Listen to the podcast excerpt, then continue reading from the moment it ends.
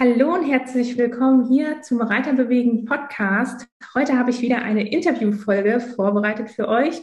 Bei mir ist die liebe Dr. Veronika Klein von Kernkompetenz Pferd und gemeinsam wollen wir heute mal sowohl Pferd und Reiter betrachten in Bezug auf Lahmheiten, auf Gangveränderungen und ja, uns ein bisschen den Sitz dazu anschauen. Veronika, willst du dich vielleicht kurz einmal für die Hörer vorstellen? Na klar, erstmal vielen Dank für die Einladung. Ich freue mich, hier dabei zu sein und ein bisschen was über Pferdegesundheit erzählen zu dürfen. Ja, mein äh, großes Herzensprojekt neben meinem Hauptberuf, dass ich äh, Fachtierärztin für Pferde bin, ist natürlich die Wissensvermittlung und auch anderen Pferdebesitzern Fähigkeiten beizubringen, wie sie eine gesunde Lebensführung für ihr Pferd erschaffen können. Und dafür ist damals Kernkompetenz Pferd entstanden. Und ja, wie gesagt, da liegt alles auf dem Fokus gesunde Lebensführung für das Pferd, weil ich glaube, da ist die größte Stellschraube, ähm, damit wir weniger kranke Pferde haben, die ich ja in meinem Beruf leider sehr viele sehe. Zudem äh, habe ich mich äh, viel fortgebildet. Ich habe eine chiropraktische Ausbildung, ich habe eine Pferdephysiotherapie-Ausbildung, eine Trainerausbildung und auch Akupunktur und mache daher sehr, sehr, sehr viel Rittigkeitsmanagement in der Praxis. Von daher passt das Thema für mich sehr, sehr gut. Das ist auf jeden Fall ein großes Anliegen, weil ich glaube, dass auch da viel im Training und über den Menschen hier optimiert werden kann. Ähm, jeder kann jeden Tag ein bisschen besser werden. Das ist so mein Motto. Und ja, von daher, ja, hauptberuflich Tierarzt, nebenberuflich Dozentin für Pferdegesundheit und privat, wer hätte es gedacht, Pferd, Pferd und Pferd. Reite ich natürlich selber auch, bin im Busch unterwegs, also Dressur, Springen und Gelände ähm, auf meinem äh, großen Fuchs im Chaos, der von meinen Schwiegereltern selber gezogen worden ist und ja, meine Eltern reiten auch, seitdem sie, ja, sind Späteinsteiger 40 sind. Also die haben angefangen, als wir Kinder angefangen haben. Wir haben quasi die ganze Familie mit Pferden infiziert. Und mein Ehemann reitet natürlich auch. Also meine Mama hat immer gesagt, wo soll ich auch jemanden kennenlernen, der nichts mit Pferden zu tun hat? ja, und von daher ähm, hoffe ich aus meiner Erfahrungsschatz und meinem Wissensschatz heute was mitgeben zu können, dass du das gleich an deinem Pferd umsetzen kannst. Da bin ich mir ganz sicher. Also, falls ihr jetzt was zu schreiben braucht, wir haben wirklich ein paar sehr spannende Fragen vorbereitet. Ähm, dann hol dir fix was zu schreiben, mach dir ein paar Notizen. Und ich bin mir recht sicher, dass das ein oder andere Thema oder auch vielleicht Problem für dich relevant sein wird. Und wenn nicht, dann gibt es ja immer noch die Möglichkeit, das auch an Stallkollegen und äh, vielleicht einen Trainer oder eine Reitbeteiligung weiterzuleiten. Da freuen wir uns natürlich beide sehr, wenn du die Podcast-Folge auch teilst und andere einfach an dem Wissen teilhaben lässt. Ja, wer kennt es nicht? Mein Pferd geht nicht gut über den Rücken, der drückt immer weg, der geht so taktunrein, vielleicht lahmt er auch, man weiß nicht so genau. Jetzt ist ja die große Frage, wie erkenne ich denn als Pferdebesitzer, ob mein Pferd wirklich klar läuft, worauf muss ich da achten und wie erkenne ich wirklich ja, Veränderungen vom Gang. Veronika, möchtest du da mal ein bisschen ausholen? Das ist natürlich schon eine sehr große und schwierige Frage. Fangen wir vielleicht mal mit den Definitionen an. Ähm, es gibt ja einen großen Unterschied zwischen Taktfehlern, die sich eingeschlichen haben in der Ausbildung des Pferdes oder Taktfehlern, die entstehen, weil der Reiter als Störfaktor auf dem Rücken sitzt. Ne? Wie gesagt, wir sind alle keine Profis und selbst die machen auch äh, hin und wieder nicht alles richtig. Und dann ist es natürlich so, dass wir ein Pferd schnell aus der Balance bringen können und hier die Zügelführung vielleicht nicht passend haben und auch hier das Bewegungsbild negativ beeinflussen können. Also das zählt unter Taktfehlern. Und äh, wir wissen alle, in der Ausbildungsskala ist Taktpunkt Nummer eins. Das heißt, wenn die Grundschule nicht sitzt, dann muss ich natürlich wieder von vorne anfangen. Das heißt, erstmal muss mir bewusst sein, wie die Taktreinheit überhaupt aussieht beim Pferd. Und da schmunzelt jetzt vielleicht der ein oder andere, aber ich gebe ja als Trainer auch Unterricht. Und wenn ich meine Schüler frage, ähm, welchen Takt ein Schritt, Trab oder Galopp hat, dann habe ich relativ häufig Fragezeichen im Gesicht. Nicht nur bei den Kindern, sondern auch bei den erwachsenen Späteinsteigern. Das heißt, dass man weiß, der Schritt ist ein Viertakt oder wir haben eine Schwebephase im Trab wäre für mich Punkt absolut Nummer eins. Also wie sieht überhaupt mal der korrekte Trab-Takt oder Galopptakt aus von einem Pferd? Erst dann kann ich ja überhaupt erstmal weitergehen. Ja, das wäre erstmal das zum Takt und zu Taktfehlern. Wenn wir dann zu dem Wort Taktunreinheiten kommen, da tue ich mich immer ein bisschen schwer, ähm, weil der etwas schwammig benutzt wird. Ähm, wann ist es eine Lahmheit, wann ist es ein Taktfehler? Und was ist denn jetzt so dazwischen? Und leider sind die Übergänge manchmal auch fließend, weil ich natürlich durch eine durch Störfaktoren, die ich am Pferd habe, die zu einer Takt, zu einem Taktfehler führen oder meinetwegen auch zu einer Taktunreinheit führen, ähm, langfristig wir eine Mehrbelastung auf einzelnen Gliedmaßen haben und wenn wir mehr Belastung auf einer Gliedmaße haben, als es sein sollte, dann können da natürlich Schäden, Verschleiß entstehen, was langfristig zu Lahmheiten führt. Ja, das muss man einem einfach einmal so bewusst sein, dass das ein Verlauf ist, dass es vom Taktfehler zu einer Taktunreinheit zu einer Lahmheit übergeht. Wenn ich dann Veränderungen erfühle oben auf dem Pferd, würde ich immer Leute fragen, die unten auf dem Boden sind, dass sie das Pferd natürlich mal betrachten. Also auch gerne Hilfe von außen holen. Also das wäre Tipp Nummer zwei. Wenn du erstens weißt, wie der Takt sich anfühlt und sein sollte, dann auch immer Hilfe dazu holen als Punkt zwei, weil vier Augen sehen immer mehr als zwei. Das ist einfach so. Und dritter Tipp wäre dann natürlich immer, den Therapeuten und den Tierarzt mit ins Boot zu holen, dass man erstmal eine Ganganalyse vom Boden macht. Also das Pferd im Schritt erstmal auf dem harten Boden, auf dem weichen Boden sich anguckt, auf gebogenen Linien, auf geraden Linien. Ähm, und dann kann man natürlich sehr tief in die Ganganalyse gehen. Ähm, das ist jetzt sicherlich nicht für ähm, jedermann sofort geeignet. Aber das, was der Tierarzt, der Therapeut macht, ist zum Beispiel Schweifpendel, Bauchpendel, die Höhe der Hufe, wie hoch ich die hebe. Äh, man sollte im Schritt, sollte die Hufspitze mindestens auf Höhe des Kronbereichs sein. Im Trab sollte die Spitze vom Huf so hoch gehoben werden, dass wir auf Höhe des Fesselbereichs sind. Also kann ich schon von der Höhe, wie das Pferd abfußt, einiges auslesen aus der Ganganalyse. Dann natürlich auch, wie harmonisch das Gesamtbild ist. Also da gibt es dann sehr viele Detailsachen, die man sich anhören kann, was vielleicht noch für jedermann nachvollziehbar ist. Augen zumachen, Mund ein bisschen öffnen und den Takt anhören auf harten Boden, weil das ähm, Audio, also wenn ich über über das Gehör gehe ähm, und mir das Visuelle wegnehme und die Resonanzkörper durch das Öffnen des Mundes etwas verbessere, dann kann ich viele Lahmheiten, Taktfehler, wie auch immer, auf harten Boden auch einfach schon hören. Also das ist vielleicht nochmal so der dritte Tipp, den man auf jeden Fall direkt mitnehmen kann. Ja, sehr schön.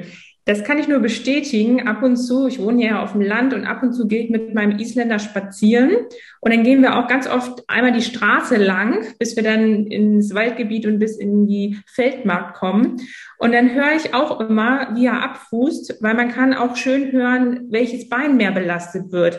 Also man sagt ja immer, wenn ein Pferd, wenn man irgendwo auf einen Reiterhof kommt und man hört schon das Galoppieren, dann weiß man schon, ein ruhiges, also ein Pferd, was gut ausgebildet ist, ist ja ganz leise. Und wenn man schon so ein Geboller hört, ähm, dann heißt das ja schon, dass die Kraft nicht so, also dass die Muskulatur, dass es nicht so abgefedert wird, der Körper, dass es da vielleicht schon zu Verschleiß auch kommt, gerade auf der Vorhand, wenn wir jetzt beim Galopp bleiben. Und deswegen höre ich immer bei meinem Pferd, wenn wir auf Asphalt laufen und dann merke ich manchmal, oh, jetzt hängt er ein bisschen auf der linken Schulter, weil dann einfach vorne links so ein bisschen doller platscht. Und ähm, das könnt ihr alle mal ausprobieren. Das ist relativ einfach. Jeder hat bestimmt irgendwo die Möglichkeit, entweder auf der Straße oder auch in der Steilgasse mal rauf und runter zu führen und mal zu hören und sich mal zu überlegen, ist vielleicht ein Huf lauter als der andere oder gibt es da irgendwie Rhythmusveränderungen? Total wertvoller Tipp hier an der Stelle. Ja, wo fangen denn die Lahmheiten direkt an? Du hattest vorhin gesagt, es ist so ein fließender Übergang bei den Menschen aus physiotherapeutischer Sicht ist es ganz oft so, die, wenn die ein Problem haben, sie merken dann, ah, irgendwas funktioniert nicht so und dann denken sich viele Menschen, ach, das kommt von allein, das geht von alleine, ich mache mal weiter. und gehen dann wirklich erst los zum Arzt, äh, wenn es dann so gar nicht mehr geht. Ähm, und dann wird irgendwas festgestellt, wird, wird untersucht, eine Diagnose gestellt und dann kommen die, weil die haben natürlich dann erstmal Wartezeit beim Arzt, dann haben sie Wartezeit bei mir, bis sie einen Termin bekommen. Und bis sie ganz am Anfang dieses Problem hatten, bis sie am Ende dann bei mir sind, sind relativ viele Wochen, manchmal Monate vergangen. Und dann sind viele, haben sich schon angepasst an die Problematik und kompensieren das entweder, entweder sehr doll oder sie sind dekompensiert. Also sie können das, ich sage jetzt mal einfach ganz äh, ganz platt. Sie können den Fehler oder die Funktionsstörung, können Sie nicht mehr ausgleichen und äh, ja, können das irgendwie nicht mehr halten mit der Muskulatur oder nicht durch irgendwelche Ausweichbewegungen ähm, ausgleichen und haben dann wirklich Probleme und Schmerzen. Wie sieht das denn beim Pferd aus? Pferde können ja sicherlich auch dekompensieren. Ähm, ist es dann schon eine Lahmheit? Wo fängt das genau an? Kannst du da noch ein bisschen das differenzieren? Ja, da fängt natürlich an, ab wann erkenne ich auch die Lahmheit selber. Mhm. Also es gibt ganz viele Studien auch dazu, selbst wenn man Profi-Tierärzte, die Orthopädie gelernt haben und nichts anderes machen, äh, drei auf ein Pferd drauf gucken, kommen unterschiedliche Antworten raus. Ähm, vielleicht ja. erinnert man sich einfach mal an die Polizei. Das nehme ich immer gerne als Beispiel. Und zwar Augenzeugen das Schlechteste, was ein Polizist bekommen kann, sind Augenzeugen.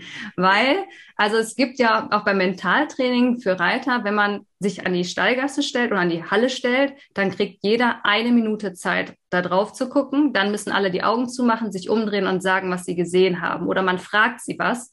Und das sind so kuriose Sachen, die da rauskommen. Also jedes Auge ist auf was anderes geschult, jeder Fokus ist auf was anderes geschult und deswegen sieht auch jeder was anderes oder was anderes nicht. Das heißt, immer wenn ein Mensch integriert ist, ja, menschelt ist. Mhm. Und von daher ist es natürlich einfach immer mal zu bedenken, dass wir hier unterschiedliche Ansatzweisen haben. Es gibt inzwischen auch äh, einen Lameness Locator, das heißt, das ist ein Gerät, was man mit Sensoren aufs Pferd klebt und der misst dann quasi die ja, die, die Veränderungen in der Biomechanik, die da nicht so sein sollte, die fürs menschliche Auge kaum zu sehen sind oder nur für Leute, die halt wirklich krass drin geschult sind. Ja, von daher ist es so ein bisschen eine schwierige Frage zu beantworten. Ist es schon eine Lahmheit, wenn das, das Gerät es diktieren würde oder wenn es erst der Tierarzt sieht oder wenn es erst der Besitzer sieht, wenn das Pferd jetzt, wir übertreiben jetzt mal pauschal, mhm. ganz gemein, auf drei Beinen dasteht. Ja, ja. ja. Ähm, daher ist das immer ein bisschen schwierig zu beantworten. Ich sage immer, wenn es eine Verhaltensveränderung bei deinem Pferd gibt, dann ist es Zeit einzuschreiten, egal was ist. Ähm, oder wenn du was am Körper merkst, was sich verändert. Also sag, das Pferd hat immer ganz klare Beine und plötzlich hat es eine Galle. Und warum, auch wenn es nur eine ganz leichte Schwellung ist. Das war vorher nicht da, es ist jetzt anders. Immer diese Veränderung oder es geht plötzlich nicht mehr an Züge, ist verweigert, es hat Probleme, die Last aufzunehmen, es möchte nicht mehr so gern bergab gehen, es wird plötzlich triebig. Also alles, was sich verändert, ist für mich ein Hinweis, irgendwas ist nicht in Ordnung. Und dann geht es natürlich da rein, da richtig zu suchen wenn wir es jetzt mal klassisch nehmen, dann würde ich sagen, fängt eine Lahmheit da an, wo wirklich was kaputt gegangen ist und wir eine akute Entzündung haben. Wir würden aber natürlich gerne schon eingreifen, bevor wir etwas kaputt haben. Auf jeden Fall. sagen wir jetzt mal, wenn wir es klassisch nehmen, ist eine, fängt eine Lahmheit an, wenn ich Wärme, Schwellung, Schmerz, Funktionseinschränkungen im Sinne von ne, einer Takt wirklich Störung habe, äh, Nicken vom Kopf, also was offensichtlich ist. Also das würde für mich alles unter einer Lahmheit erzählen, wo ich dann auch im Röntgenbild eine Veränderung finde, wo ich auf dem Ultraschall einen Schaden finde, sei es eine Arthritis, eine Arthrose, also eine Gelenksentzündung, eine Deformation vom Gelenk oder halt eine Sehnenstruktur, die kaputt gegangen ist, Muskelfaserriss, also gibt es ja ganz viel ja. im Bewegungsapparat, was kaputt gehen kann. Aber wenn wir wirklich den eigentlich Schaden alles, ne? ja, genau. Dann würde ich definitiv von Alarmheit sprechen. Ja. Und dann ist der Verschleiß da und dann ähm, ist das unumstößlich eine Lahmheit. Und dann sind wir davor halt in diesem großen Graubereich. wo wir halt, wie du sagst, eine Muskelverspannung haben, Triggerpunkte aktiv sind, ähm, Blockaden in den Wirbelgelenken, Blockaden auch in den Gliedmaßen natürlich, ähm, Verklebungen in den Faszien, ne, alles, was dann so in die Physiotherapie reinfällt, in die Chiro oder Osteo. Ähm, da haben wir vielleicht noch keinen Schaden, aber mhm. wir haben trotzdem schon eine Struktur, ja, Veränderung wollen wir es mal nennen. Ja. Und das würde ich noch nicht Lahmheit nennen, das würde ich dann sagen, wirklich eine Kompensationshaltung mhm. ne, auf eine Problematik im Bewegungsapparat. Ja, und da ist ja dann unser Anspruch als Reiter, dass wir uns wirklich im Vorhinein äh, gut bilden, gut auch mit dem Thema beschäftigen. Vielleicht nicht nur, was ist die beste Schabracke für das Pferd und die schönste Trense, sondern dass wir da ein bisschen auch dem Pferd zuliebe einfach darauf achten, okay, wie ist denn zum Beispiel, was wir ganz am Anfang hatten, wie sieht denn wirklich ein, Zwei, äh, ein Viertakt aus? Ähm, oder was ist, was muss ich irgendwie beachten, äh, wenn Pferde sich anders verhalten. Ne? Wo, wo fange ich an, da zu gucken, zu suchen? Ist ja egal, wen man dann auch konsultiert, ob jetzt direkt den Tierarzt oder erstmal über die äh, konservative Schiene, dass man erstmal Physio, Chiro, Osteo wählt, aber dass man da wirklich ein bisschen im Hinterkopf hat, sobald sich das Pferd irgendwie verändert und sobald man vielleicht auch das Bauchgefühl hat, ich bin so ein Bauchmensch und manchmal weiß ich noch gar nicht, was so anders ist, aber ich weiß, es ist irgendwas anders und dann rufe ich schon ganz oft jemanden an äh, und sage, hier, das Pferd ist irgendwie anders, ich weiß noch nicht was genau, aber irgendwas brütet da aus, bitte guck einmal. Ähm, da sind wir ja, denke, auch verpflichtet. Mega ärgerlich, wenn man dann den Schaden im Ultraschall sieht und dann kriege ich ganz oft den Satz, ja, aber der war ja nie lahm. Aber wenn ich jetzt so drüber nachdenke, ist seit XY da hinten das Bein irgendwie anders. Genau, ja. Das ist da viele auch trauen, dann direkt zu handeln, ne? Einfach aus dem Training rausnehmen reicht ja manchmal schon. Einfach ja, Training genau. stoppen. Ne? Also das, dafür muss ich natürlich die Beine auch jeden Tag anfassen und so einen kleinen Gesundheitscheck machen. Aber wenn eine Lahmheit dann da ist, wie gesagt, dann haben wir es jetzt so definiert, dann ist was kaputt, dann ist das Pferd auch erstmal raus. Und das ja. wäre ja das, was wir versuchen zu vermeiden. Und was ja immer recht offensichtlich ist, wenn Lahmheiten akut sind, also Pferd stürzt irgendwie oder hat Stress in der Herde, wird verletzt, das ist immer ein Schuss irgendwie so ist im Zaun hängen geblieben. Das sind ja immer Sachen, wo dann oft Strukturschaden, Verletzung vorherrscht. Wir haben die fünf Entzündungszeichen, die du angesprochen hattest. Da weiß ja jeder Bescheid.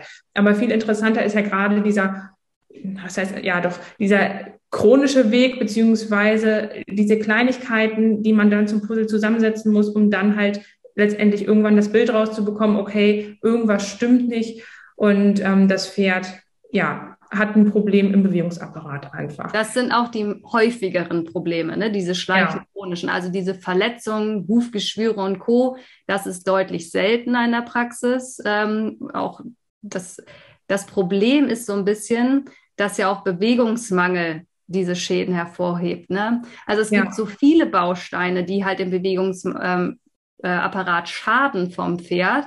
Mm, ja, auch gerade Übergewicht von Pferden, ne? Das auch, ist ja absolut. ein ganz großes Thema, gerade im Freizeitreiterbereich. Ne? Das ist ja doch leider verbreitet. Die Leute denken, sie tun dem Pferd was Gutes, äh, wenn sie nicht so viel machen und nicht so übertreiben. Und dann wird immer auf die bösen, bösen Turnierreiter geschimpft, die ja jeden Tag reiten müssen und die ja jeden Tag irgendwas machen. Und ähm, da muss man vielleicht auch mal so ein bisschen gucken, wer macht denn was und was ist denn jetzt, also man kann das natürlich nicht in zwei Klassen irgendwie teilen. Äh, das will ich auch gar nicht an dieser Stelle. Ähm, aber es ist nicht immer unbedingt das Beste, das Pferd äh, auf eine Wiese zu stellen, 24 Stunden auf Gras und zu sagen, oh, das Pferd ist glücklich damit das ist halt auch nicht so. Natürlich das andere Extrem, wenn ich meine Pferd jeden Tag mehrere Stunden reite und wirklich das Maximum abverlange und dann noch sauer bin, wenn es mal müde ist, ist es auch nicht richtig. Ich glaube, der Mittelweg ist da das Beste.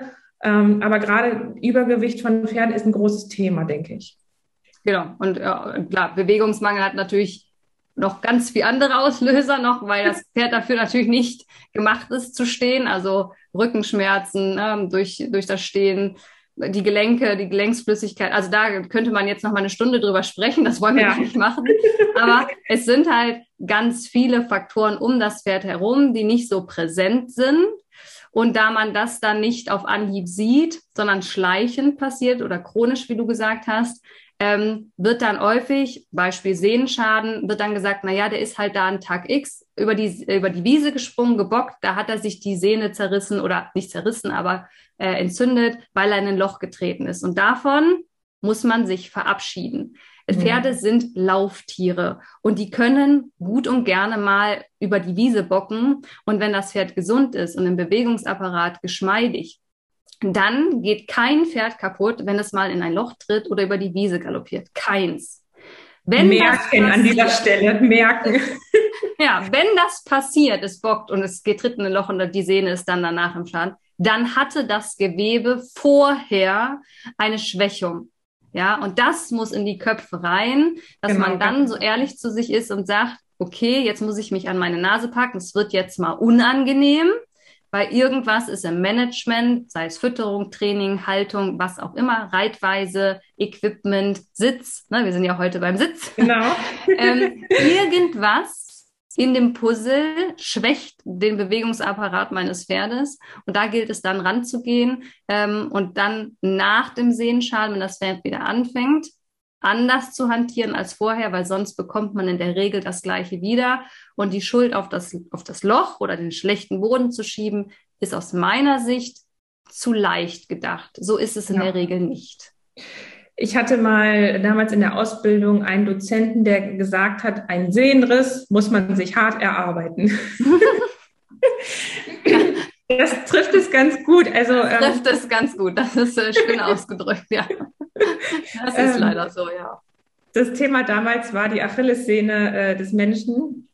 Ach ja. Und, äh, die, die reißt ja nicht einfach so. Also da kann man echt eine Tonne Gewicht dranhängen. Die würde so niemals reißen, wenn die wirklich gut durchblutet ist, gut ernährt ist, äh, wenn der Muskel eine normale Physiologie aufweist. Aber wenn man da dauerhaft wirklich ähm, ja mit Blockaden und einfach im unelastischen Gewebe unterwegs ist, äh, dann irgendwann, wenn man jahrelang darauf rumläuft und die ganze Körpergesamtstatik einfach nicht stimmt, ähm, dann erwischt es halt irgendwann leider die arme Sehne. Und viele kommen dann immer und sagen, ja, das ist einfach so passiert. Keine Ahnung warum. Ich habe alles gemacht wie immer. Wo ich sage, ja, genau das genau ist das, das ist das Problem. ja. das ist ein sehr schöner Satz. Also das trifft es sehr auf den Punkt. Den kannte ich noch nicht. ja.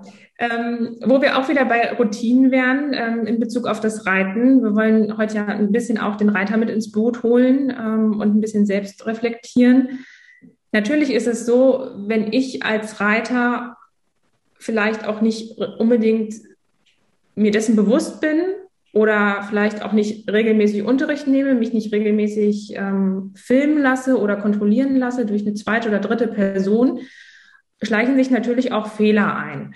Und das betrifft einmal den Sitz an sich. Wenn wir davon ausgehen, der Reiter soll ja immer im Lot sitzen.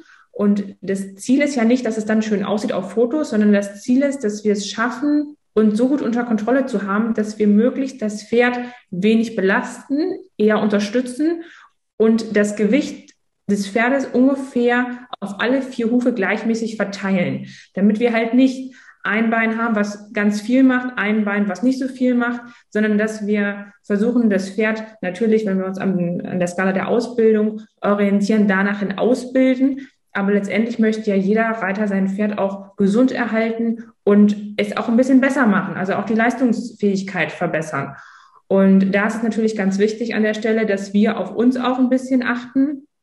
Da spielt ja das Thema einmal rein, wie gut ist mein Körperbewusstsein, mein Körpergefühl, ähm, wie sind meine kognitiven Fähigkeiten im Allgemeinen, also wie schnell bin ich, wie schnell kann ich auf das Pferd reagieren, ähm, wie elastisch bin ich, also wie mobil bin ich, kann ich die Bewegung vom Pferd gut aufnehmen und transportieren, aber auch tatsächlich, wie stabil bin ich, weil wenn ich jetzt jemand bin, der jetzt so sehr beweglich ist und mich selber gar nicht unter Kontrolle habe, dann muss das Pferd ja meine Bewegung auch ausgleichen. Man muss sich das immer so vorstellen, das Pferd läuft ja wie mit einem Rucksack auf dem Rücken. Und jeder kennt das, wenn man jetzt einen Rucksack hat und da sind zwei, drei Backsteine drin, dann setzt man die sich auf und trägt die. Das ist zwar schwer und da muss man sich ein bisschen anstrengen, aber das geht noch. Wenn man sich jetzt allerdings ein drei- oder vierjähriges Kind auf die Schultern setzt, das rumhampelt und immer links und rechts hin und her schwingt, dann wird das viel, viel schwieriger, dass wir da unten eine gerade Linie gehen. Dann ist es nicht nur schwer von dem Gewicht her, sondern auch durch diese ganzen Bewegungen viel komplexer und viel anstrengender, trotzdem ja gerade zu laufen oder halt nicht zu stolpern, äh, kein Bein mehr zu belasten, keine Ausweichbewegungen zu machen, dass man mal einen Schritt zur Seite macht oder so. Und so ähnlich geht's ja den Pferden auch.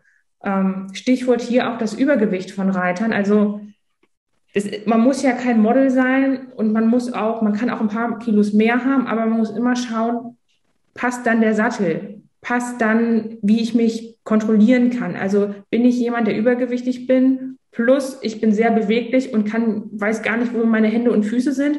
Oder ja, ich weiß, ich habe eigentlich gerade zwei, drei Kilo mehr auf den Rippen, aber ich habe sonst eine gute Stabilität, ich habe eine gute Mobilität. Ich lasse mein Pferd regelmäßig kontrollieren. Ich lasse den Sattel regelmäßig kontrollieren. Das alles sind ja auch Sachen, die man berücksichtigen sollte. Veronika, wie ist das aus deiner Sicht? Begegnet dir das oft, dass du Pferde hast, die du behandelst, wo du denkst, oh, der Reiter so ein bisschen weniger Kilos wäre jetzt gar nicht schlecht? Ja, also das ist natürlich ein Riesenthema. Ähm, generell, nicht nur beim Pferd, sondern auch beim Menschen. Auch wie du sagst, wie fit. Ne? Also ich glaube, Risikofaktor Mensch ist ja auch ein großes Kapitel in meinem Online-Kurs. Und ähm, Ausgleichssport für Reiter wird, glaube ich, immer noch, also es kommt in den Fokus, mhm. aber ich glaube, es ist immer noch zu wenig.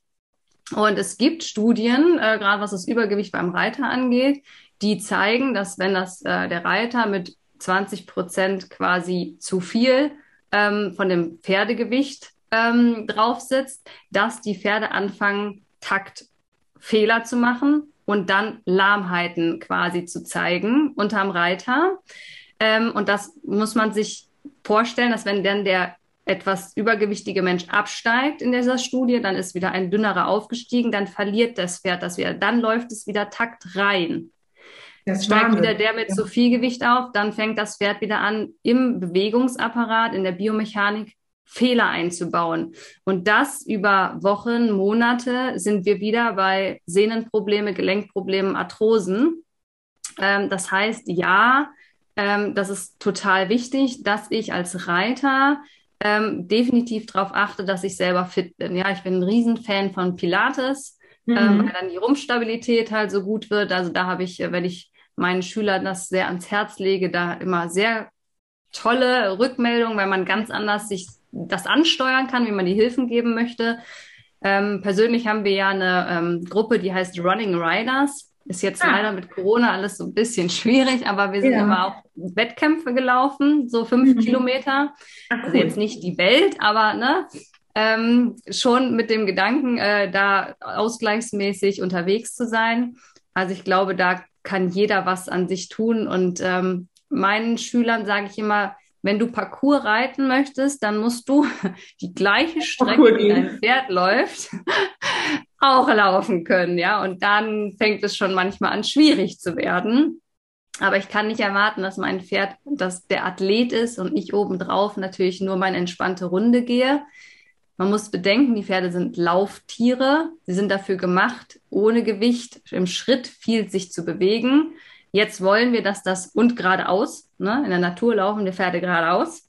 So, jetzt will ich mich draufsetzen und selbst wenn ich das nicht möchte, bewege ich sie in der Regel auf einer Kreisbahn, was das Pferd so in der Natur auch nicht machen würde im Trab, im Galopp. Die gehen, wie gesagt, fast nur mhm. Schritt 90 Prozent.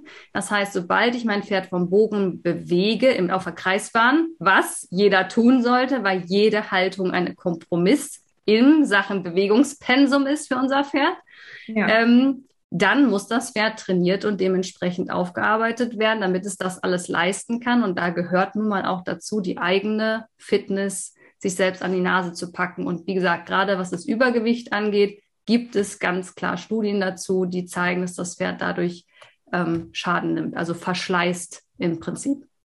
Ja, und es gibt ja auch diese Messdecken, die das auch ganz gut belegen. Die ja. nutzt man hauptsächlich, ähm, um zu gucken, auch wie der Sattel liegt. Aber dass es wirklich äh, sichtbar gemacht werden kann, wie man schief belastet zum Beispiel auch, ne? Und wo dann auch, es gibt ja auch viele Arbeiten mit äh, Thermografie, dass man wirklich guckt, okay, ähm, wie ist die Belastung, in dem Bezug zu irgendwelchen Bewegungsunfähigkeiten oder in Bezug auf Funktionsstörungen, sowohl, also hauptsächlich ja beim Pferd wird dann geguckt, aber natürlich auch, wenn man selber schief ist, dann belastet der Reiter sich auch immer unnötig damit. Ne? Also bin ich auch mit geritten, ähm, durfte ich mal teilnehmen an so einer, ja. äh, Versuchsreihe, ganz spannend. Da ging es eigentlich um Sättel.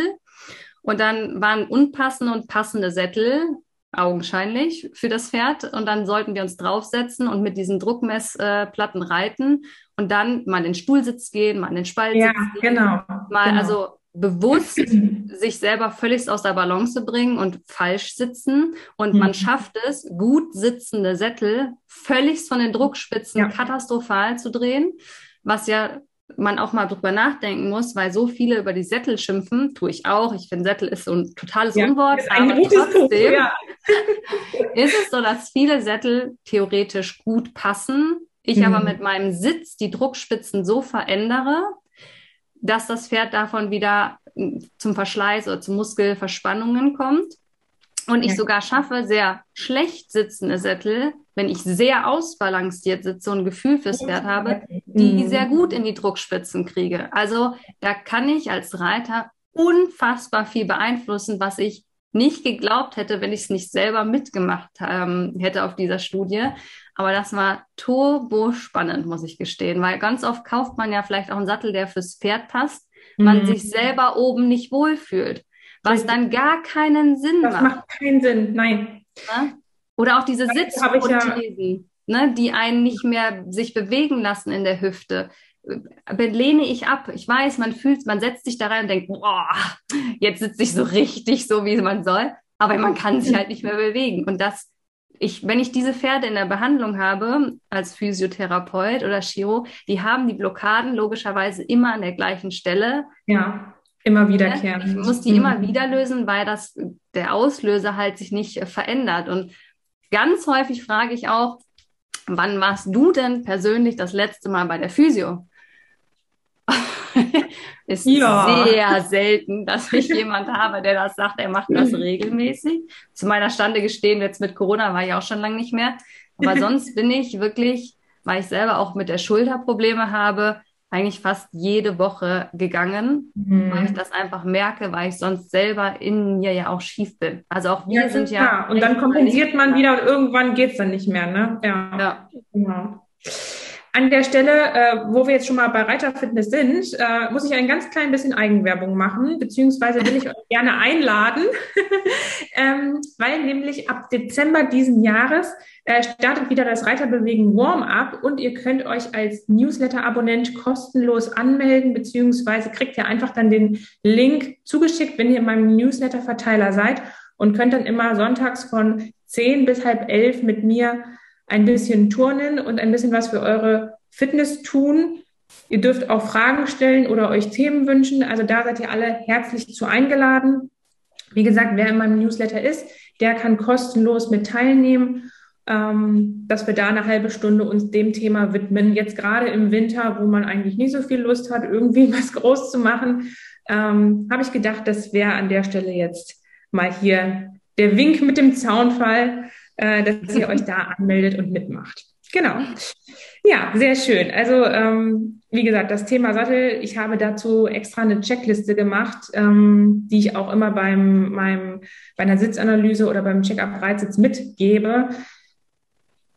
Weil viele, wo der Sattel dann, also die meisten, die ich jetzt bei mir im Kundenkreis habe, die haben echt super Sättel und die lassen die auch kontrollieren und die sind wirklich auf der Höhe. Das ist jetzt nicht, dass man da groß noch äh, irgendwie diskutieren müsste oder sagen müsste, hey Mensch, wäre aber besser. Aber trotzdem ist es oft so, wie du schon sagtest, dann haben die dicke Pauschen, die dann die Hüfte blockieren, weil die Hüfte kommt dann in die Extension, also nach hinten wird in die Streckung äh, geschoben. Das heißt, der Oberschenkel geht nach hinten weg, weil ja so viel Material vorne ist. Und die Hüftkapsel, die kann das gar nicht so weit zulassen, bis zum bestimmten Grad schon. Aber dann ist es so, dass die Hüfte da blockiert und dass die Beweglichkeit flöten geht, weil das Becken, also der Knochen, der da drüber ist, ähm, kommt dann eher so ein bisschen nach vorne, wenn das Bein nach hinten weggeht und dann ist so ein Hebeleffekt. Und dann ist es nämlich oft so, dass die Leute Schmerzen in der Leiste haben oder im Rücken. Ich nenne das dann immer Problem in der LBH, also Lendenbecken-Hüftregion, was dann ganz häufig ist.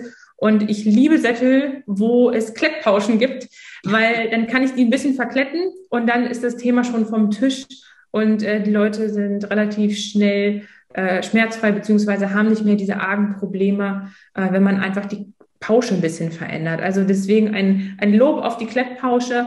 Ähm, da kann man immer ein bisschen variabler sein, weil es natürlich auch so ist, dass der Mensch sich mal verändert. Ne? Also mal ist man beweglicher, mal ist man steifer, vielleicht gerade im Winter, vielleicht nimmt man mal ein bisschen zu, gerade nach Schwangerschaften oder so, ist auch noch mal alles ein bisschen anders.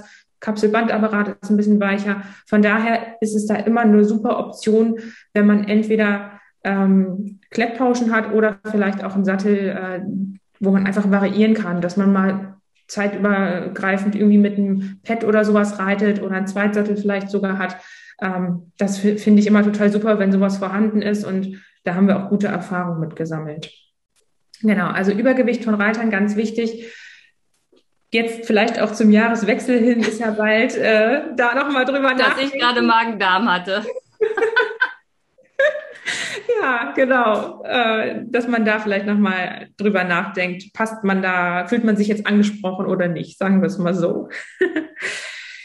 ja, wir Reiter mögen es ja sehr bequem. Ähm, was ich auch immer wieder höre, was jetzt nochmal vielleicht auch ein bisschen anderes Thema mit ist, aber was ich auch immer wieder höre, äh, wenn das Pferd denn dann Probleme hat, es wurde jetzt äh, Ruhe gehalten, es war irgendeine Lahmheit da. Oft wird dann gesagt, ja, ach, der, ich habe jetzt so ein Arthrosepulver und ich äh, fütter irgendwie Muschelextrakt und der nächste äh, füttert irgendwas für die Sehne. Dann gibt es welche, die füttern was für den Muskelaufbau. Kannst du da so ein bisschen was drüber erzählen? Helfen diese Futterzusätze jetzt vielleicht auch in Bezug auf Sehenschäden, was ja gerne gemacht wird, dass man irgendwie Kollagen dann füttert und äh, versucht irgendwie alles drum zu basteln. Ähm, Training ist ja ein ganz wichtiger Punkt, aber viele ruhen sich ja so ein bisschen auf diesem Fütterungsaspekt aus. Und die Frage ist ja immer, wie viel Pulverchen macht wie viel Wirkung? Ja, schwieriges, großes Thema, was wir hier so abarbeiten heute. Ähm, ja, ich weiß. Es ist ja wie äh, bei Menschen auch. Ne? Irgendwie sind wir darauf getrimmt, andere zu füttern. Es geht bei den kleinen Kindern mit den Tieren schon los. Ich weiß auch nicht, ja. das liegt irgendwie in unserer Genetik. Ähm, von daher, das geht uns allen so, alles gut. Aber ähm, ja, ich bin ein großer Verfechter von Rationsberechnungen und gar kein Fan mehr von, ich gebe einfach was ab aus dem Auto. Ich habe das früher natürlich auch gemacht. Ne? Dann hat man ein Sehenpferd gehabt, dann guckt man in sein Regal und schaut, gut, das hier äh, steht Sehne drauf, dann ergänzen wir das. Bin ich inzwischen sehr vorsichtig mit geworden. Wir haben gerade auf dem großen Tierärztekongress einen Vortrag gehabt, wo ein Fall vorgestellt worden ist aus der Klinik. Da wurde ein Fohlen behandelt mit Knochenproblemen und dann haben sie ein Knochenpräparat zugefüttert. Ähm, und dann wurde danach aber eine Ration berechnet, weil es einfach nicht besser wurde. Und dann hat dieses Zusatzfutter die Ration zusätzlich so durcheinander gebracht, dass sie das verschlechtert hat, das Gesundheitsbild. Ähm, und dann wurde die Ration, wie gesagt, verändert und optimiert und ähm, die korrekten Zusatzfuttermittel ähm, ausgewählt. Und dann wurde es am Ende auch besser. Zeigt einfach, mit wahllos ins Regal greifen und in den Futtertrog schmeißen, tue ich mich persönlich inzwischen sehr schwer. Eine unabhängige Futterberatung kostet, ich glaube, über den Daumen 150 Euro, finde ich jetzt absolut im Rahmen des Möglichen. Oder man lernt es selber. Ja, auch da kann gerne mal bei mir in die Podcast-Reihe reinhören. Mein Schwiegervater hat ja 40 Jahre ähm, Pferdeernährung unter, äh, unterrichtet für die Pferdewirte. Mhm. Und er hat eine äh, Reihe gemacht, wo man das selber auch berechnen kann, grob. Dass man mal weiß, was überhaupt drin ist in der Ration, um zu wissen, was überhaupt an Problemen ist. Nehmen wir mal Vitamin D im Überschuss ähm, kann zum Beispiel zu Verkalkungen im Bindegewebe wie auch in den Sehnen führen. Ja, also auch da kann ich äh, wirklich Stellschrauben drehen, die das Pferd kränker machen. Von daher ja, Zusatzfutter hat, hat auf jeden Fall eine Berechtigung. Ich sage immer, das sind Ads-on. Ja, mhm. das sind, das sind Boni, die ist, ähm, die die Qualität der Gewebe verbessern, ähm, aber nicht kriegsentscheidend sind. Ja, so erkläre ich es immer. Ähm, von daher, ich würde auf jeden Fall erst die Ration berechnen lassen und zu gucken, ähm, wo bin ich da im Mangel, wo bin ich auch total im Überschuss. Ja, auch ja. das sind echt wichtige Punkte. Zu Kräutern, auch da, die haben ja eine Wirkung. Mhm. die können also auch Nebenwirkungen haben und zu viel, ja, die Dosis macht die Gift, macht das Gift, kann man auch da natürlich too much machen. Also ich sage mal Clean Eating, auch ja. fürs Pferd. Genau. Ja, ähm, von daher würde ich mich da, wenn man unsicher ist, sich beraten lassen. Ähm, Mineralfutter Heu sollte natürlich Standard sein und aber alles, was dann so obendrauf kommt, gerade wenn das Pferd lahm ist und Boxenruhe hält, ist natürlich auch die Frage, es sollte nicht zunehmen, da muss die Ration angepasst werden. Ähm, also da wäre ich sehr vorsichtig, aber ja, es gibt Futterzusatzmittel, die helfen, dass die Qualität der Gewebe besser wird und dass das Pferd sich auch besser fühlt. Ne? Wenn wir jetzt mal Arthrose-Patienten nehmen, die keine Magenprobleme haben, die können von Teufelskralle profitieren. Ja? Mhm. Also das ähm, ist schon so, auf jeden Fall. Ich arbeite da persönlich auch mit, aber ich ähm, möchte dafür plädieren, hier sehr kritisch zu sein. Ja, ja. Ja, das war tatsächlich auch äh, meine Baucheinschätzung so. Ne? Das ist ja wirklich ist ja bei Menschen eigentlich nichts anderes. Denen wird ja auch versprochen, wenn sie dies und das essen, dann kriegen sie das und das und äh, so und so schlank in so und so vielen Wochen und so und so gesund mit dem ein Pülverchen, wo man auch so denkt. Also wenn man das einfach nur ganz sachlich äh, durchliest oder sich anhört, wo man echt denkt, also wie soll das denn funktionieren? Warum gibt es da noch kranke Menschen und kranke Pferde, wenn das alles so super wirkt? Und wie gesagt, Nebenwirkung, ganz wichtiges Thema. Äh, gerade wenn man dann auch denkt, ach, ich mache ein bisschen was für den Magen ein bisschen was ach, es ist gerade anweiden, ach, die Leber muss ich noch entgiften, plus das Arthrosepulver, dann weiß man ja auch gar nicht, wie das dann zusammenwirkt. Ne? Was ich auch immer äh, oft sehe, wenn ich irgendwo in Stellen unterwegs bin, ähm, dass die dann wirklich eine Futterliste haben, mehrere Präparate, Dosen, Pülverchen, Kräuterchen äh, und äh, dann wird abgewechselt und vorbereitet und gemischt und mit Öl und ohne Öl und mit Wasser und hin und her, wo man echt denkt, ob das alles so gut ist. Ähm, ich glaube, es gibt gestellt. bessere Stellschrauben, sagen wir es mal so. Genau, ne? Stichwort also, Training, Bewegung. Genau. Haltung, Haltung, Haltung. Haltung, genau, ganz wichtig. An Haltung denke ich immer gar nicht so, ähm, weil ich selber hier im Offenstall bin und denke mal, ja, ist doch klar, die Pferde gehören raus. Äh, deswegen ist Haltung für mich immer so, muss ich immer wieder ähm, zurückgeholt werden in die Realität, dass ja viele wirklich auch, ähm, viele Pferde in Boxen stehen oder halt auch einfach eine ungünstige Herdenzusammensetzung haben. Ich würde sagen, oder in einem schlechten Offenstall stehen. Wie bitte? Oder in einem schlechten Offenstall ja, stehen. Genau, also, das ne, gibt es natürlich also, auch. Richtig. Da gibt es natürlich echt krasse Unterschiede, aber man muss bedenken, die Pferde haben ein Privatleben. Und das ist meistens 22 Stunden, von denen wir nicht anwesend sind. Und dann sollten wir da was verändern, weil das hat die größte Auswirkung. Und das macht auf jeden Fall, wie gesagt, das wären für mich Stellschrauben, die mehr Sinn machen, als einfach nur einen Futterzusatz zu nehmen.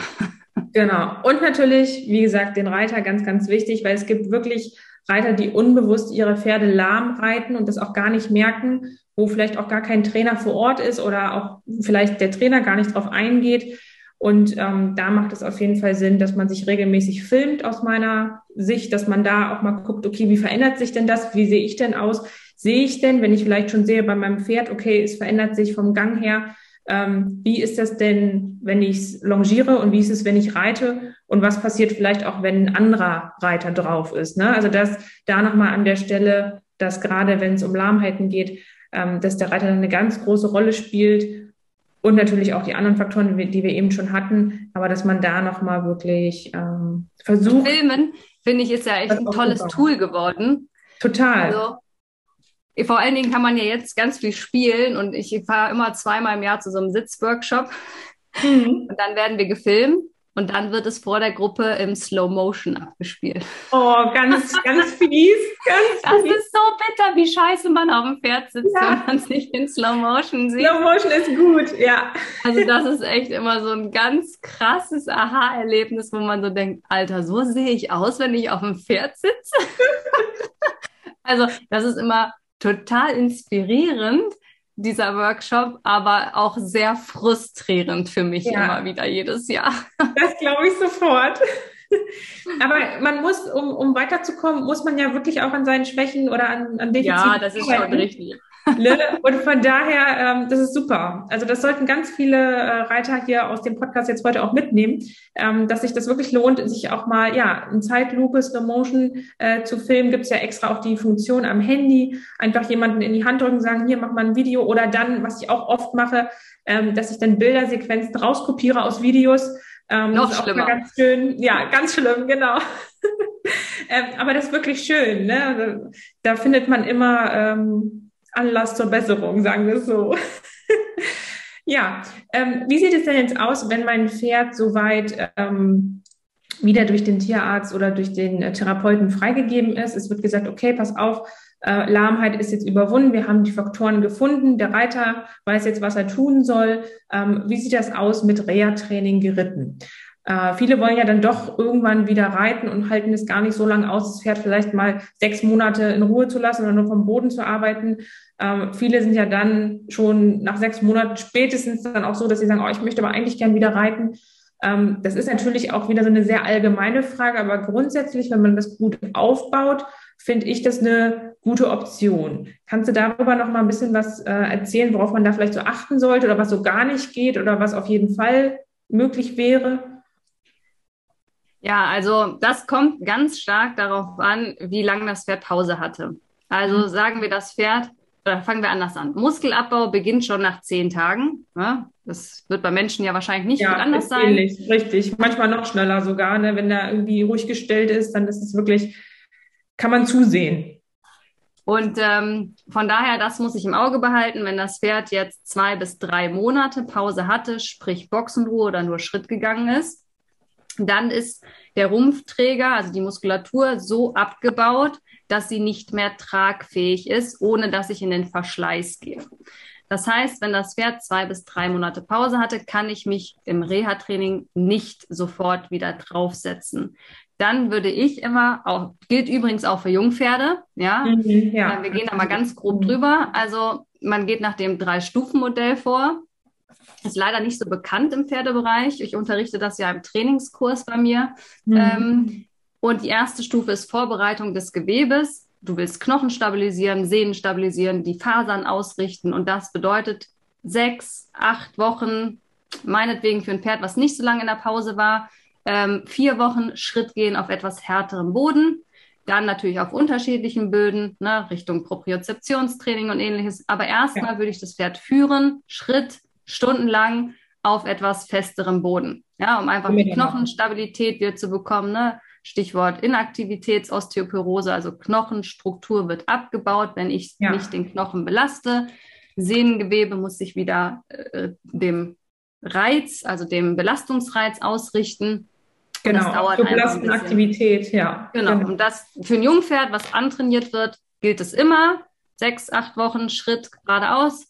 Ähm, aber auch für Pferde, die, sagen wir, zwei, drei Monate in der Pause waren, gilt es aus meiner Sicht auch. Ja, also da kann ich mich in der Zeit nicht draufsetzen, wenn es davor so lange Pause hatte.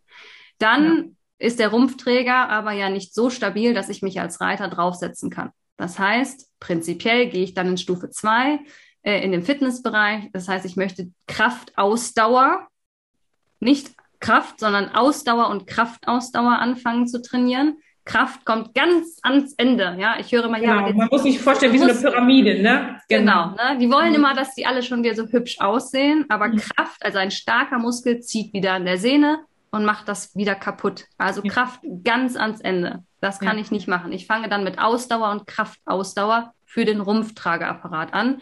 Und das passiert aus meiner Sicht erstmal vom Boden. Man muss auch nicht im Kreis zentrifugieren. Man kann ja auch auf einer langen Seite longieren, äh, mhm. sei es am Kappzaun, an der Doppellonge. Aber ich würde das Pferd erstmal an der, an der Hand arbeiten ähm, und Daumenregel, die ich verwende, ähm, sind so 20 Minuten Traben. Wenn das Pferd das von der Ausdauer her kann, dann kann ich mich auch wieder ganz normal draufsetzen. Ja. Das dauert aber sicherlich noch mal vier bis sechs, acht Wochen, je nachdem auch, wie viel Zeit ich habe. Einmal die Woche zum Pferd fahren, dann wird nichts besser, da wird es eher wieder schlechter. Zweimal die Woche halte ich vielleicht gerade so das Niveau. Will ich wirklich was bewegen, muss ich dreimal die Woche was machen. Ja, also ja. kann man sich für sich selber vorstellen, wenn ich einmal die Woche drei Minuten laufen gehe, dann werde ich nicht zum Marathonläufer. Also das so als Daumenregel, dreimal die Woche müsste ich dann schon was mit dem Pferd tun. Und je nach Belastungsstärke muss man dann die Pausentage einlegen. Das würde jetzt den Rahmen definitiv sprengen. Ja.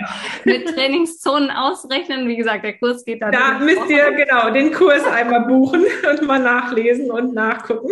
Aber vom Prinzip würde ich erst Schritt führen in der ersten Phase, Vorbereitung. Zweite Phase würde ich das Pferd vom Boden arbeiten, bis der Rumpfträger von Ausdauer und Kraftausdauer wieder aufgebaut ist. Dann kann ich mich draufsetzen und dann kann ich quasi in das Training wieder einsteigen. Sprich, wenn der Tierarzt gesagt hat, kannst wieder anfangen, heißt das nicht, du kannst ich, dich draufsetzen ja, und weitermachen. Genau, darauf wollte ich nämlich hinaus. und ähm, Sehne, wenn wir nochmal zur Sehne gehen, Sehne braucht eine hm, Regenerationszeit von 72 Stunden. Mhm. Das heißt, ich setze einen überschwelligen Reiz an Tag eins, dann muss ich wieder zwei Tage Schritt gehen und dann kann ich erst wieder traben. Also dieser frühere Plan, ich trabe alle jeden Tag zwei Minuten, ist hinfällig. Ja, aus den neuen wissenschaftlichen Studien würde man sagen, einmal traben, zwei Tage wieder Schritt, wieder traben. Ja, also immer diese 72 Stunden abwarten, bis die genau. Sehne wieder einen neuen Reiz, den sie noch nicht kennt, belastet bekommt. Äh, Muskeln wäre dann 48 Stunden. Das ist von Gewebe zu Gewebe ein bisschen unterschiedlich. Ähm, kennt man ja, ne, wenn man selber richtig. Beim Menschen tatsächlich auch so, ne? Das liegt einfach an dieser Kurve Turnover von Kollagen. Ja. Ähm, dass man da einfach guckt, okay, wo bin ich jetzt gerade? Ähm, und natürlich, wie stark war auch die Belastung? Das gilt ja auch immer gerade nach ähm, Wettkämpfen oder so oder wirklich krassen Belastungen, da ist es dann auch noch mal anders, da muss man dann noch ein bisschen mehr Zeit einplanen. Also das wäre jetzt schon echt so tiefer gehende Trainingslehre. Ja. Ähm, das ist bei Menschen aber ähnlich. Die Zeiten, glaube ich, ich habe das mal verglichen, ähm, das ist, glaube ich, fast identisch. Also ich glaube, dass die ganzen Zeiten von den Menschen aufs Pferd übertragen worden sind. Ja. Ich glaube nicht, so. dass es da so richtig, okay. ja. richtig krass viel Studien für, fürs Pferd geben. Man geht davon aus, dass die Gewebezellen ja die gleichen sind. Deswegen hat man viele Zahlen vom Menschen übernommen ja. ähm, und fährt damit halt einfach sehr gut. Ne? Ja. Ähm, ja, aber zum Thema zurück, Training, also Reha-Training geritten, würde ich sagen, kommt ein bisschen darauf an, wenn dein Pferd völlig ausflippt an der Hand, mhm. ja, dann äh, ist natürlich die Frage, wenn ich mich drauf sitze und ich kriege es dann ruhig, gerade jetzt im Winter, wenn es kalt ist und so weiter, kann es natürlich sinnvoll sein, sich trotzdem draufzusetzen. Das muss man dann im Einzelfall unter, also entscheiden vor Ort. Aber Golden Standard wäre es nicht, sich am Anfang sofort draufzusetzen. Mhm. Ja, aber es kann Ausnahmen geben. Das will ich überhaupt nicht ähm, sagen, weil es soll natürlich auch nicht gefährlich werden für keinen der Beteiligten. Von daher lasse ich die Leute immer gerne sehr, sehr, sehr lange Schritt gehen ein, zwei Stunden, weil dann sind mhm. die Pferde deutlich ruhiger. Ja. Und dann kann man sich, wie gesagt, äh, in der dritten Phase, wie gesagt, dann haben wir schon natürlich so zwei, drei Monate ins Land gebracht, ne, mindestens. Ja, dann natürlich. genau. Ja. Ja. Ich hatte das jetzt leider letztens auch, äh, allerdings, weil mein Pferd ein Hufgeschwür hatte und ähm, dann war die Sehne, manchmal laufen ja die Sehnen ein bisschen an und die war halt auch ein bisschen, war dann relativ schnell wieder weg, aber ich hatte so ein Bauchgefühl, wo ich so dachte, nee, so ah, ganz Taco ist das noch nicht. Und dann habe ich nämlich, also fast genau den Plan, was wir jetzt besprochen haben, habe ich nämlich gemacht. Ich bin auch mit dem, es war ungefähr so, ja, anderthalb Stunden Schritt äh, durchs Gelände gegangen. Aber ein bisschen flotter, also so 5 kmh, 6 kmh, so, also dass der wirklich auch ne, Durchblutung hatte und ähm, dass der Kreislauf, der Stoffwechsel angeregt worden ist. Das haben wir auch, ja, so sechs, acht Wochen haben wir das wohl gemacht. Dann haben wir auch äh, mit Longe ganze Bahn angefangen, Traben, ähm, intervallmäßig bis auf 20 Minuten hoch. Und dann habe ich mich äh, ab und zu, haben wir es dann so gemacht, dann bin ich ausgeritten, dass ich erst wieder geführt habe. Dann habe ich mich fünf Minuten draufgesetzt, ein bisschen getrabt, gearbeitet, gebogen, gestellt und so weiter, mal geguckt, was die Hinterbeine so machen und dann wieder abgestiegen, wieder geführt. Also ich habe es auch recht lang gezogen und jetzt sind wir wieder ganz normal im, im Training und werden jetzt dann ab nächste, übernächste Woche werden wir das nochmal steigern, dass er wieder wirklich ganz ähm, antrainiert ist und eher auch in der Leistungszunahme wieder ist. Ähm, von daher kann ich das wirklich bestätigen, sind wir super mitgefahren, obwohl eigentlich gar nichts groß war. Wir hatten die Sehne vorsichtshalber auch geschaltet, ob da irgendwas ist, weil man weiß ja immer nicht. Ähm, war aber nichts Großes, aber trotzdem äh, war ich da sehr vorsichtig und ähm, hat sich auf jeden Fall gelohnt und kann ich auch nur so weiterempfehlen, auch aus der Praxis. Kenne auch einige, die das so oder so ähnlich machen. Und ähm, ja, ist ein super ist auch kein Tipp, denke ich jetzt auch nochmal an dieser Stelle. Ne? Wie gesagt, diese, das, das Training so systematisch aufzubauen, auch nach Pulswerten und nach, äh, man hat, gibt ja diese ganzen Apps inzwischen, ne, wie viele genau. Kilometer, wie schnell und welche Höhenmeter. Da muss man sich mal, wie gesagt, der Kurs bei uns, bei mir geht fünf Wochen, da setzt man sich einmal hin, und dann kann man seine Trainingspläne selber erstellen. Ja, ne? Weil genau. immer dieses, kann mir mal jemand einen Trainingsplan schreiben?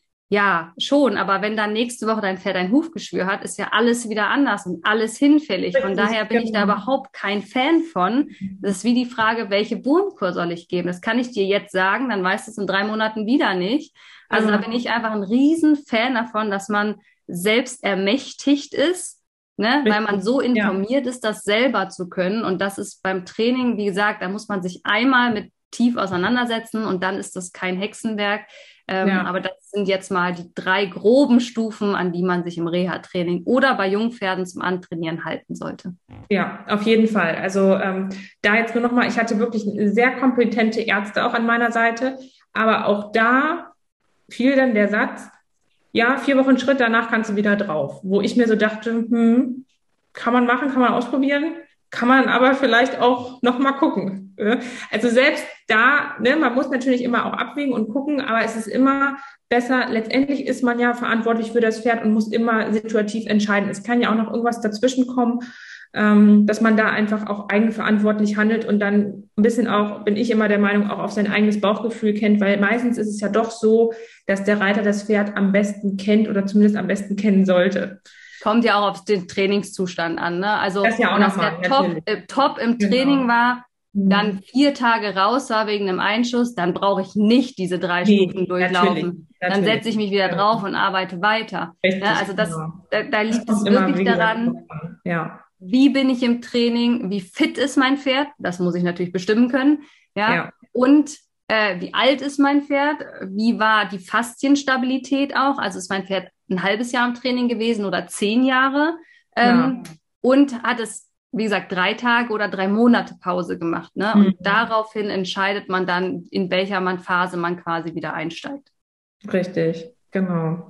Ja, vielleicht zum Abschluss nochmal fünf Tipps, ähm, bei Veränderung im Gangbild, was kann der Reiter machen oder worauf muss er da achten? Wie kommt man da wieder zurück zum normalen Gangbild? Vielleicht fünf Tipps von dir nochmal oder drei, vier reichen ja auch, aber so ein paar Tipps, das wir das nochmal zum Abschluss vielleicht haben. Können wir nochmal zusammenfassen, was wir noch so erzählt haben. Genau. Zum also wenn, sozusagen. Genau. Wenn ich jetzt ein Gangbildveränderung gefühlt, gesehen oder vermute bei meinem Pferd, würde ich erstens bei Verunsicherung immer einen Therapeuten, einen Tierarzt oder einen Trainer zu Rate ziehen. Also Hilfe von außen. Ja, wenn man ein schlechtes Bauchgefühl hat, finde ich, ist das immer legitim, da einen zu Rate zu ziehen. Und ich weiß, dass die Tierärzte sind daran gewöhnt, Schockmomente zu sehen. Und wenn man dann anruft und sagt, ah, ich weiß nicht, dann gucken die den hoch runter an und sagen, da ist nichts. Das heißt nicht, da ist nichts, da heißt nur, ich habe schulmedizinisch nichts gefunden. Das ist wie wenn ich zum Orthopäden gehe, dann sage ich, ich habe Rückenschmerzen, dann sagt er, beug dich, also beugen Sie sich mal vor, mhm. komme ich mit meinen Händen an den Fußspitzen, dann sagt er, alles top, auf Wiedersehen. Und ich denke mir, nee. Also Moment man muss mal. ein bisschen differenzieren, wer wo den Fokus hat. Aber wenn ich verunsichert bin, ich habe eine Veränderung im Gangbild, dann würde ich als erstes mir Rat suchen, mir Hilfe suchen. Dann als zweites, wenn ich jetzt sage, okay, ich möchte auch gerne selber ähm, da fit drin werden, das zu erkennen, ähm, Gesundheitscheck. Einfach lernen, wie taste ich Sehen ab? Wo ist die Oberfläche, die Tiefe, wo ist der Fesselträger? Wie fühlen sich die Gelenke an? Also einfach lernen, wie man ein Pferd abtastet und wie sich die Gelenke, in welche Richtung sie sich bewegen lassen. Ne, das ist auch alles kein Hexenwerk. Das kann man wirklich ähm, selber machen. Und wenn ich das täglich an meinem Pferd durchführe, dann erkenne ich auch schneller Veränderungen. Also selber lernen, das Pferd abzutasten, anzufassen und zu untersuchen im Sinne von, habe ich hier kleine Befunde. Es geht nicht darum, eine Diagnose zu stellen, sondern es geht einfach darum, ich habe trainiert, irgendwas ist anders, ich taste die Sehnen durch und denke, oh, hier reagiert er oder oh, hier ist Wärme. Ich habe die rote Ampel, stopp, ich brauche jetzt hier einen anderen, ein anderes Vorgehen. Ja, also zweitens auf jeden Fall abtasten lernen.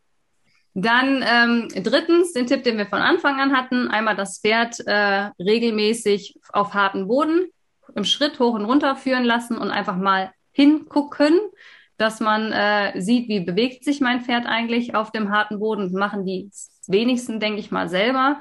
Ähm, aber auch da kann man seinen Blick einfach schulen, indem man das vielleicht einmal die Woche einfach macht am Wochenende und dabei auch den Hörsinn mit einarbeitet. Selbst wenn man es jetzt, wie du sagst, selber führt, dass man da einfach mal die Augen zumacht und ähm, sein Gehör ein bisschen anstrengt, denke ich, ist auch nochmal super, das einfach zu machen, dass man da noch sicherer wird, ähm, Veränderungen zu erkennen. Ja. Dann, wenn ich noch eine Gangbildveränderung habe als viertes, wenn ich jetzt selber vielleicht ein etwas schwächerer Reiter bin, ähm, dann eventuell mal jemand anderen draufsetzen. Also wenn ich das Pferd dann vom Boden angeguckt habe und es zeigt da erstmal nichts, kann es aber sein, dass das Pferd unter Belastung die Problematik erst zeigt. Ähm, dann würde ich es einfach nochmal durch einen Fremdreiter, der vielleicht besser reitet, ausbalancierter ist, ähm, dass man das Pferd auch nochmal von unten betrachten kann, wenn man nicht selber drauf sitzt. Ja, und sich vielleicht auch sonst, was wir auch gesagt haben, mit dem Filmen.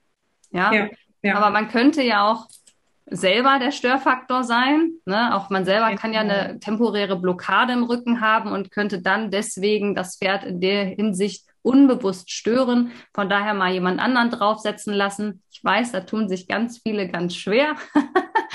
auch fremde Pferde. Bei uns war das früher Pflicht. Wir haben früher mal Mannschaftstraining am Wochenende gehabt und da durfte man nur mitreiten, wenn man einverstanden war, Pferdewechsel zu machen. Von daher äh, kenne ich das aus meiner Jugend so, dass Pferdewechsel halt gang und gäbe war. Ist sehr unpopulär geworden. Total. Aber ich glaube, das Pferd lernt unheimlich viel und der Reiter lernt viel. Und man sieht das Pferd einfach nochmal von unten ganz anders. Genau, mit anderen Augen. Aus ne? der Studentenreiterei, da musste man ja immer fremde Pferde reiten. Das ist unfassbar spannend, weil ja dann auf dem Turnier drei unterschiedliche Reiter das Pferd vorstellen. Ah, ja. Man, also was da an Unterschieden zu sehen ist, das ist wirklich unfassbar. Also das kann ich auch nur empfehlen, dass man mal jemanden Fremden draufsetzt oder Bekannten, aber für das Pferd Fremden ja, draufsetzt, genau. um da zu schauen, wie das Pferd sich da unter der Bewegung macht. Sind wir bei vier Tipps. Was haben wir noch gehabt? Hast du noch einen fünften? Ähm, mir fällt gerade, ich habe jetzt, äh, mir fällt gerade noch eine kleine Geschichte dazu ein, ähm, was ja auch interessant wäre. Wir hatten noch das Thema Sattel. Ähm, mhm wo man da auch nochmal schauen kann. Ich weiß, als ich damals meinen allerersten Sattel, ich habe ja mein Pferd, den Fingare, habe ich ja selber damals eingeritten. Und ich wollte, dass der Sattel, mir war das so wichtig. Ich habe wirklich viele verschiedene Sattler kommen lassen, habe gesagt, so und so, das ist das Pferd, das hier ist mein Hintern, bitte guck, dass du irgendwas Passendes findest. Und dann hatte ich viele Leute da und dann habe ich mich für einen entschieden, der wurde dann extra noch ein bisschen auch angepasst an mich, bisschen weniger Pausche. Und ich dachte wirklich, ich habe jetzt das Beste rausgeholt. Und ich hatte mich damals auch schon viel, ich hatte viele Bücher, viel Literatur gelesen und es war wirklich, ähm, ja, wo ich dachte, okay, das, der ist es jetzt. Und dann ist das Pferd damit auch, ja, die erste Woche ganz gut mitgelaufen, zwei, dreimal, war alles fein soweit. Und irgendwann fing das aber an, dass der immer stehen geblieben ist. Also er hat irgendwie gesagt, ey, pass mal auf, irgendwie ist das doof. Und ich hatte aber parallel schon einen Filzsattel äh, wo ich damals ihn auch mit angeritten hat, dass er sich einfach dran gewöhnt. Und dann habe ich mal den draufgelegt und siehe da, das war ein anderes Pferd. Er ging vorwärts, er war zufrieden, abgeschnaubt, Rücken hoch, Hinterhand da. Ich so, ah, okay. Ich den anderen Sattel wieder draufgelegt. Ich so, hm, nee, irgendwie, irgendwas passt nicht.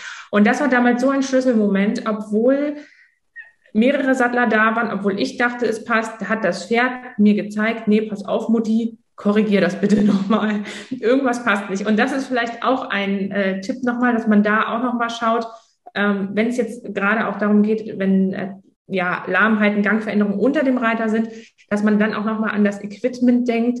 Gerade auch bei Stuten ist es ja manchmal so, dass die dann manchmal kitzelig sind in der Gurtlage oder so, dass man den Gurt auch nochmal mit berücksichtigt. Ähm, oder auch natürlich vorne Trense äh, oder was man sonst noch hat, ähm, irgendein Kappzaum oder was weiß ich, dass man da halt schaut, okay, Gebiss vielleicht auch nochmal ein interessantes Thema. Äh, es hängt ja immer alles mit allem zusammen und ähm, dass man da vielleicht nochmal reflektiert und schaut, okay, macht es einen Unterschied, wenn ich das Equipment wechsle oder verändere, dass man da das nochmal auf jeden Fall kontrolliert? Ja, das war auch unser, in, in einem der letzten Interviews unser Fazit. Das letzte Wort hat immer das Pferd. Ja, sehr schön. Das passt jetzt hier wieder. Ist es wirklich so? Egal, was alle Experten sagen, wenn dein Pferd sagt, es funktioniert so nicht, funktioniert es so nicht. Die, die Sattelgeschichte geht ja auch noch weiter. Äh, ich hatte dann, äh, die Sattlerin war tatsächlich, ich habe gesagt, so pass mal auf, komm mal hierher, wir müssen das nochmal zusammen angucken. Und dann kam sie und dann habe ich ihr das so vorgeführt, wie ich das alleine gemacht habe, guckt sie mich an und sagt nur zu mir, ich nehme den Sattel zurück. Nichts anderes. Ich habe komplett das ganze Geld wieder bekommen. Es passiert ja auch echt nicht oft und man hat ja oft auch dann Probleme und ähm, ja, muss ich da irgendwie rumschlagen und erklären und so. Und sie hat das wirklich genau gesehen wie ich. Sie hat den Sattel zurückgenommen, hat gesagt, das habe ich so auch noch nicht gehabt, aber es ist so deutlich. Und sie hat mir dann empfohlen, probier es doch einfach mal mit einem Lederbaum. Und ich so, oh, Lederbaum, hm, naja, das war jetzt nicht das, was ich eigentlich hören wollte. Und dann habe ich es aber so gemacht, dass ich die Möglichkeit hatte, äh, verschiedene Sättel für mich Probe zu sitzen und habe dann einen genommen, wo ich dachte, okay, der passt auf jeden Fall für mich. Ähm, und habe dann geguckt, ob es den auch in der Lederbaum-Variante gab. Und dann hatte ich ein Sattelmodell mit Ultraflexbaum und habe gedacht, naja, ist ja das Modell und eigentlich, und dann war eine Sattlerin da und dann haben wir es angepasst und das Pferd lief auch gut. Und irgendwann war ich aber wieder an so einem Punkt, wo ich dachte, hm, ein bisschen besser könnte er noch laufen. Ich weiß zwar nicht, was genau das Problem ist, aber ein bisschen besser würde es noch gehen. Und dann habe ich ein, genau das gleiche Modell, aber als Lederbaum gekauft nochmal. Und siehe da, dieser Unterschied, es war das gleiche Sattelmodell, es war die gleiche Farbe, es war die gleiche Bepolsterung, es war alles identisch, nur der Unterschied von diesem Baum hat es dann ausgemacht. Und deswegen, ähm, ja, bin ich echt der Meinung, dass man wirklich immer, wenn man so ein bisschen vom Bauchgefühl denkt, na ja, irgendwas könnte da sein, ich weiß nicht genau, ähm, dass man da einfach sich traut, da weiter rumzuforschen, auszuprobieren und wirklich auf das Pferd hört. Und jetzt ist wirklich so, das Pferd liebt diesen Sattel und ich liebe diesen Sattel und alle sind glücklich. Happy End. Ah, das gibt's leider nicht immer. Nee, leider nicht, nee. Ja, weil viele dann auch denken, ja, wieso, der Sattler hat ja gesagt, passt. So, ne? Und dann wird natürlich auch nicht geguckt, passt der wirklich mir? Äh, sitze ich da wirklich bequem drin? Ähm, und oft wird ja nur geguckt, okay, der sieht schön aus oder ah, der hat hier eine besondere Optik und da, der ist vielleicht neu oder das ist vielleicht die Marke. Ähm, aber letztendlich muss es ja so sein, dass wir gucken, okay, ist es wirklich sinnvoll? Erfüllt der Sattel wirklich seinen Zweck? Ne? Ja. Ich sage auch immer, erst verstehen, warum man das nutzen möchte. Dann überlegen, ob es für dich und deine Situation sinnvoll ist, weil ob ich jetzt im Busch reite oder einmal die Woche ins Gelände, ist schon mal ein ganz anderer Unterschied. Auf jeden Fall. Und dann äh, kann man noch beurteilen, als dritten Schritt, kann ich das selber entscheiden oder brauche ich dann noch Unterstützung? Und wenn ich mhm. diese drei Schritte bei allen Fragen durchgehe, verstehe ich, was ich hier tue? Ist es sinnvoll für mich? Und brauche ich dafür Hilfe oder Unterstützung? Dann ist man schon sehr gut aufgestellt. Ich glaube, dann hat man ein sehr sicheres Gefühl unterm Strich. Ich glaube, ein besseres Schlusswort finden wir heute nicht mehr. Alles klar. Ich bedanke mich ganz herzlich für deine Zeit und für das tolle Interview. Sehr ähm, gerne. Wenn jetzt der eine oder andere gesagt hat äh, oder gedacht hat, Mensch, das klingt total spannend, ich habe hier ein paar Mal Online-Kurse und Online-Ausbildung und äh, sowas gehört, wo finden dich denn die Leute? Wie können sie bei dir ähm, ja, mehr Wissen erlangen? Ja, also man findet mich natürlich auf den sozialen Medien. Ich freue mich über Instagram, äh, Follower und natürlich auch Facebook. Ähm, natürlich habe ich ähm, den Podcast bei iTunes, Deezer, Spotify, auf meiner eigenen Webseite Kernkompetenzwert. Ähm, das ist alles kostenloser Input. Den kann man, ähm, wie gesagt, frei verfügbar zu jeder Zeit. Und ähm, dann, wenn man wirklich in die Kurse tiefer reingehen möchte für sein eigenes Pferd, gibt es den Erste-Hilfe-Kurs. Das ist so für mich das Standardwerk, was jeder für sich beherrschen sollte, um sicher mit seinem Pferd zu sein. Ähm, dann gibt, den kann man immer machen. Also den kann man auf meiner Internetseite quasi absolvieren. Und dann äh, der Trainingskurs, der startet meistens so dreimal im Jahr und geht fünf Wochen. Ähm, der wird im Frühjahr, also jetzt zum Jahresstart auf jeden Fall auch nochmal gemacht werden, weil es natürlich sinnvoll ist jetzt für die Jahresplanung. Ähm, und wenn man dann ganz in die Tiefe gehen möchte und äh, das ganze Puzzlepferd betrachten möchte, Haltung, Fütterung, Training, Prävention, Krankheiten, Reha. Also da habe ich ja dieses Vier-Phasen-Modell entwickelt um das Pferd herum. Ähm, dann ist es quasi Projekt Mein gesundes Pferd. Den wird es nächstes Jahr wahrscheinlich nur einmal geben, weil so ein bisschen was verändert wird nächstes Jahr. Aber ich glaube, wenn man äh, mir auf Social Media folgt, ohne auch sehr gerne den Newsletter natürlich abonniert, den Infobrief für Pferde habe ich den genannt.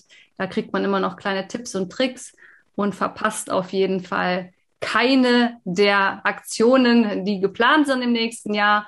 Es wird auf jeden Fall eine Do-it-yourself-Woche Pferdemassage geben. Ja, sehr cool. Januar, damit die Pferde nicht steif durch den Winter gehen. Und da freue ich mich schon drauf. Also ich glaube, der Newsletter ist wahrscheinlich die beste Variante, nichts zu verpassen.